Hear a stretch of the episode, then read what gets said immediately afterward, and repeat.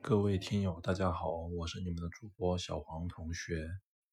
昨天晚上睡前的时候，我录制了《懒人笔记》第零幺九期，然后同时上传到喜马拉雅和荔枝 FM。但是荔枝 FM 很快就通过了审核，喜马拉雅它现在的审核速度确实越来越慢。然后等我睡醒之后，今天早上一看。通知栏有一条通知，我心里就大概猜到是怎么回事了。果不其然，又是因为所谓的版权或者说版权投诉的原因，被喜马拉雅下架。但是一个节目三四十分钟，我也不确定到底是哪一个地方涉及到了所谓的版权。而且现在喜马拉雅它的审核标准。也并没有明确的一个条例，所以对于我来说，我很难去甄别到底是哪个地方触及了所谓的审查条例。这也是我们现在互联网上一个非常让人头痛的地方。我在《懒人笔记》第零幺九期说的话题。其中就有一个是叫做互联网走向越来越封闭的状态。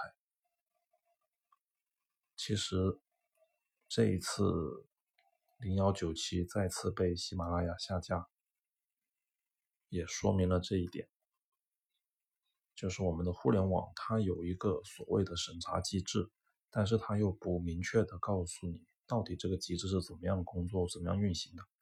相当于其实就是一个 black box，是一个暗箱操作。他想达到的一个目的，其实就是让你们时刻在脑袋里面绷紧一条线，所谓的人人自危，让你们达到一种所谓的自我审查的这么一个状态。这样其实非常的不好。如果你有什么样的审查标准、什么样的审查条例，你明确出来。但是现在这样导致大家。说每一句话的时候，都要自己先在脑海里面形成一个自我审查的机制，或者说，让你在说每一句话的时候，自己内心先产生一种恐惧感。这可能就是现在的互联网的一个状态吧。当然，荔枝 FM 那边要好很多，那边从来都没有下架过我的音频，但是喜马拉雅这里已经是第二次了。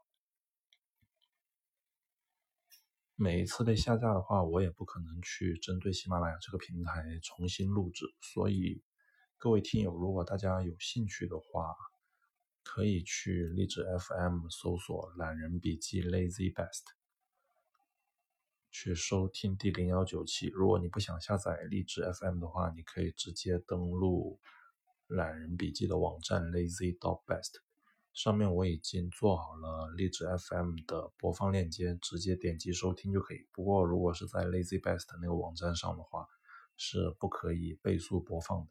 去荔枝 FM 的话，如果你有下载它的 App，应该是可以倍速播放。好了，这就是喜马拉雅这个平台上面的懒人笔记的第零幺九期。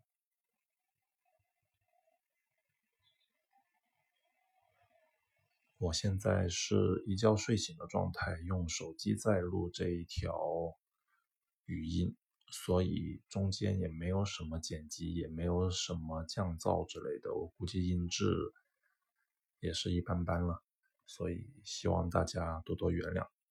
确实，第零幺九七这个。